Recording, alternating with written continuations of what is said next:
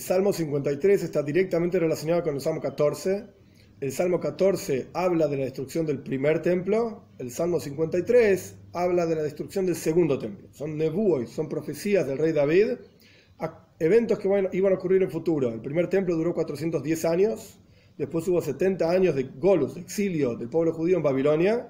Y el segundo templo duró 420 años. Quiere decir que el rey David que incluso vivió antes de la construcción del primer templo, está haciendo una profecía de algo que va a ocurrir, en el caso del Salmo 14, unos 400 años después, en el caso del Salmo 53, unos 800 y pico, 800 y pico años después. Vamos a ver, Salmo 53. La maskil de David.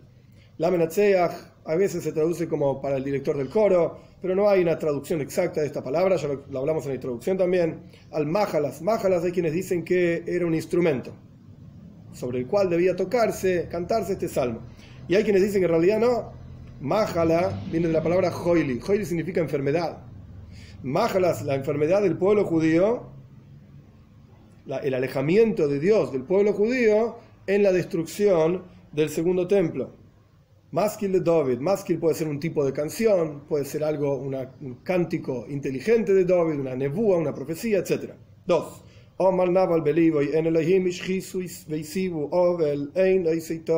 Este salmo es muy parecido al 14. Por eso los vinculo uno con el otro. Dijo Naval, Naval es una persona despreciada, desgraciada, etc. En su corazón no hay Dios. La gente es corrupta, la gente actúa abominablemente en forma abominable, no hay nadie que haga bien.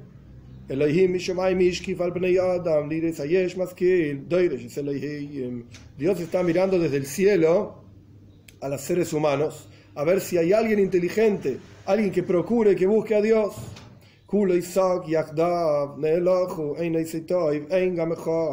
Todos se apartaron, se descarriaron del camino adecuado, todos juntos, y son abominables. No hay nadie que haga bien ni siquiera uno de ellos. Esto está hablando, como dijimos en el Salmo 14 y en el Salmo 53, nadie hace bien, etc.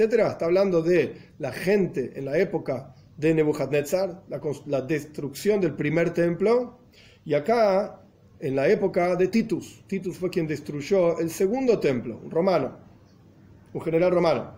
5. ¿Acaso no saben aquellos que hacen el mal comieron a mi pueblo, acá está hablando de Titus, la destrucción del segundo templo, comieron pan, no llamaron a Dios. 6.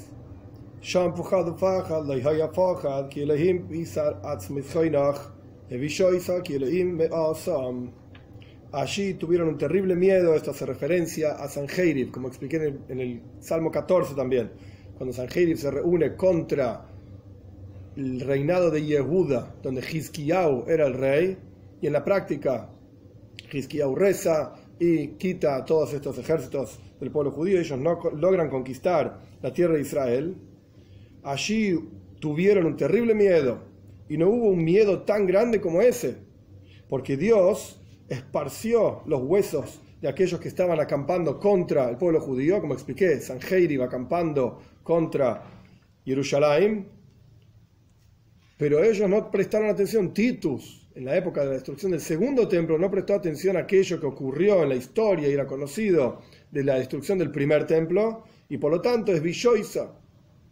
Rashi explica, Dios va en el futuro a avergonzar, la bulla, la palabra bulla, porque Dios los odia a todos ellos. Entonces en el futuro los va a terminar avergonzando. Pero continúa el flujo del versículo, es mucho más claro que diciendo que Titus, como explica otro comentarista, David, que Titus no prestó atención a aquello que ocurrió con Sanjeirif, y Titus terminó avergonzando al pueblo judío porque Dios despreció al pueblo judío en la destrucción del segundo templo y por eso fue destruido en la práctica. Entonces son dos formas de entenderlo, o porque Dios desprecia a aquellos que destruyeron el segundo templo, o porque Dios desprecia a los judíos en la época de la destrucción del segundo templo, a pesar de que Titus nos avergonzó, etc. Sin embargo, continúa el versículo 7,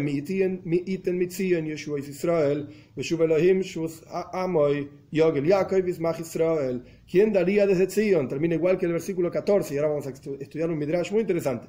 ¿Quién daría desde Zion salvaciones para el pueblo judío, para Israel? cuando haga retornar Dios a los cautivos de su pueblo, se va a alegrar Jacob y va a estar regocijante y alegre Israel.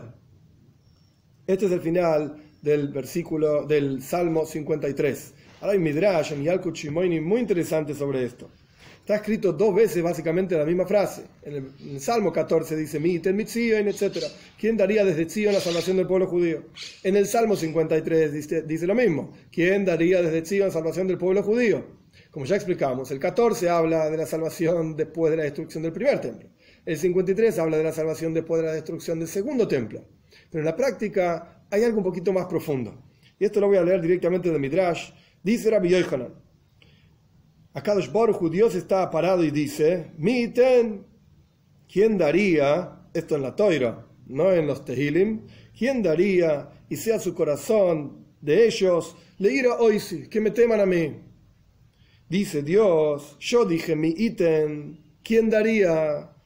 Y ustedes también, al fin y al cabo, van a desear y decir mi ítem mitzion. Ustedes mismos también van a decir la misma idea, mi ítem. ¿Quién daría desde Zion la salvación? Primero Dios inició este proceso de salvación, por así decir. En la práctica Dios inicia el proceso de golus, de exilio, pero después él mismo inicia el proceso de salvación diciendo mi ítem, le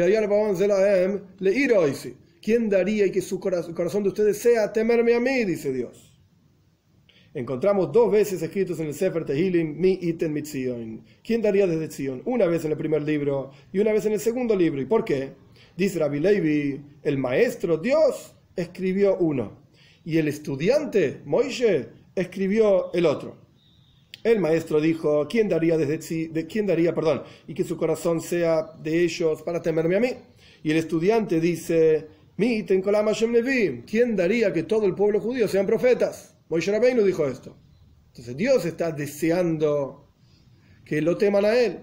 Y Moisés responde, por así decir, bueno, hacernos a todos profetas y automáticamente te vamos a temer a ti, como va a ocurrir en la época de Mashiach. Ni las palabras del maestro, ni las palabras del estudiante se cumplen en este mundo. Pero en el mundo por venir, ambos se cumplen. ¿Cómo sabemos que se cumplen las palabras del maestro? Porque está escrito, voy a poner en ustedes un nuevo corazón. Y automáticamente vamos a temer a Dios.